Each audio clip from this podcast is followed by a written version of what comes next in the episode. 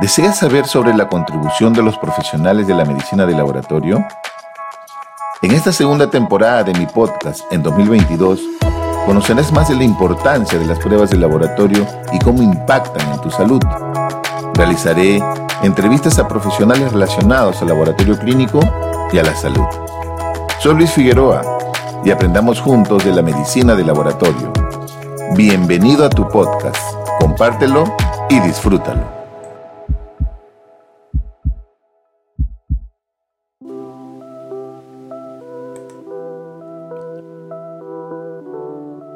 Conociendo más de la Sociedad Peruana de Patología Clínica.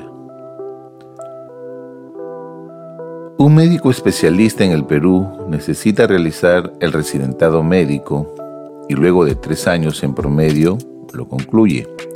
En mi caso, logré este objetivo en 2007 graduándome de patólogo clínico.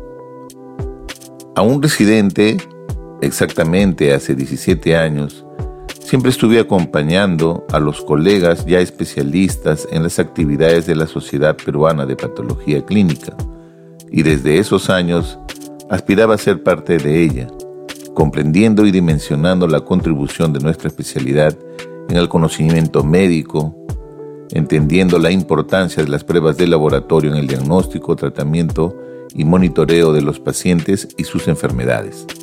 Participaba de diferentes reuniones informativas y académicas, siempre guiado por colegas con experiencia y deseosos de cultivar la vida societaria.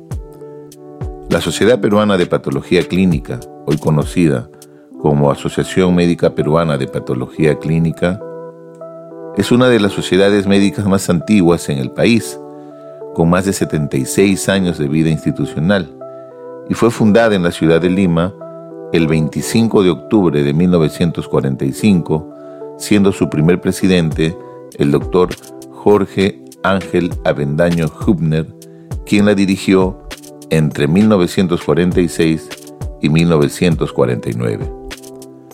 En el discurso pronunciado en el acto de incorporación de nuevos asociados, un 29 de septiembre de 1994, en el Colegio Médico del Perú, el gran y célebre médico patólogo, el doctor Guillermo Contreras Palacios, mencionó que son ocho los principios doctrinarios que condicionan la existencia y conducen el destino institucional de nuestra sociedad. Estos ocho principios son, primero, fomentar el progreso integral del médico patólogo clínico. Segundo, despertar la vocación de los médicos por esta hermosa e importante especialidad. Tercero, fomentar la investigación, en especial la vinculada con la patología nacional o regional. Cuarto, elevar el prestigio de la especialidad y dar a conocer que los análisis de laboratorio son actos médicos. Quinto, constituirse en una entidad consultiva ante instituciones formadoras de profesionales de la salud, así como instituciones prestadoras de servicios de salud.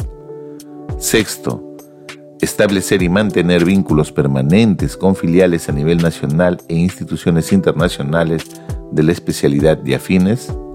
Séptimo, hacer conocer y mantener vivo el culto y respeto a las figuras nacionales e internacionales que han contribuido a prestigiar la especialidad. Y octavo, propugnar la unión del gremio médico, aprovechando la condición de ser un factor común dentro del campo científico de todas las especialidades médicas. Desde su inicio, tuvo entre sus principales objetivos realizar actividades académicas, siendo un hito inicial la organización de la primera Convención Nacional de Patología en la ciudad de Lima entre el 25 de septiembre y el 1 de octubre de 1955. Posterior a su fundación y casi por tres décadas, estuvo conformada por médicos especialistas en patología clínica y anatomía patológica.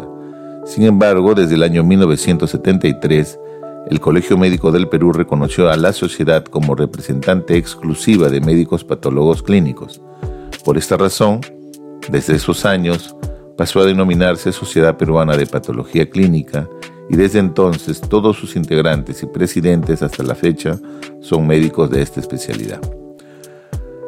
Entre el 2008 y 2014 hubo un receso y terminando esos años la sociedad se reconstituyó el 16 de abril de 2014 bajo la denominación de Asociación Médica Peruana de Patología Clínica.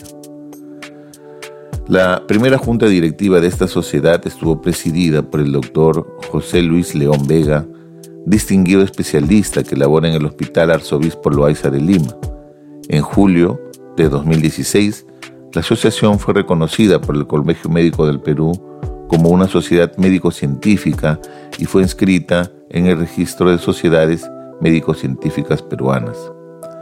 En 2019, la sociedad estuvo presidida por el doctor Jesús Mori Pacheco, quien dentro de sus logros está la celebración del Día del Patólogo Clínico, reconocido en la efemérides del Ministerio de Salud del Colegio Médico del Perú, celebrándose los 25 de octubre de todos los años en recuerdo a la fundación de nuestra sociedad.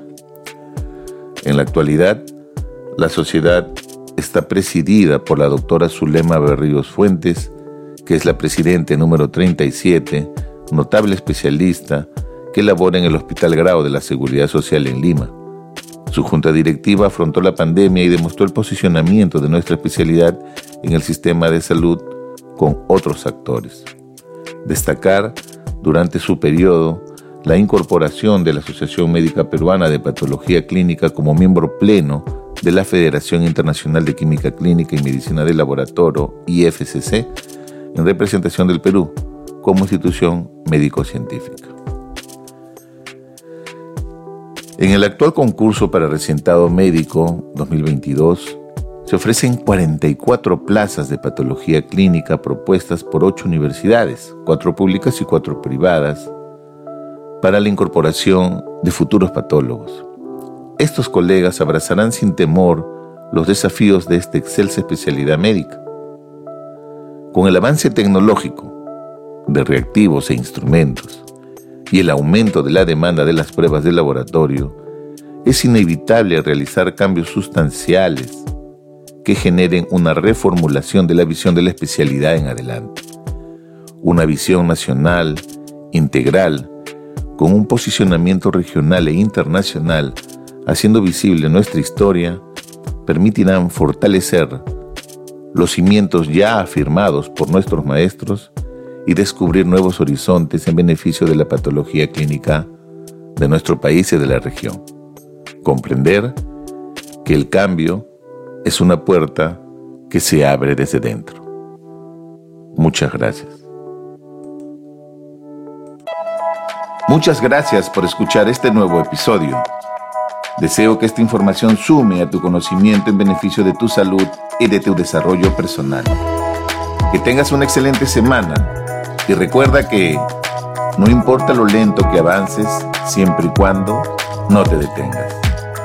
Gracias por escucharme y te invito a que continúes siguiéndome en esta segunda temporada con próximos episodios. Cuídate.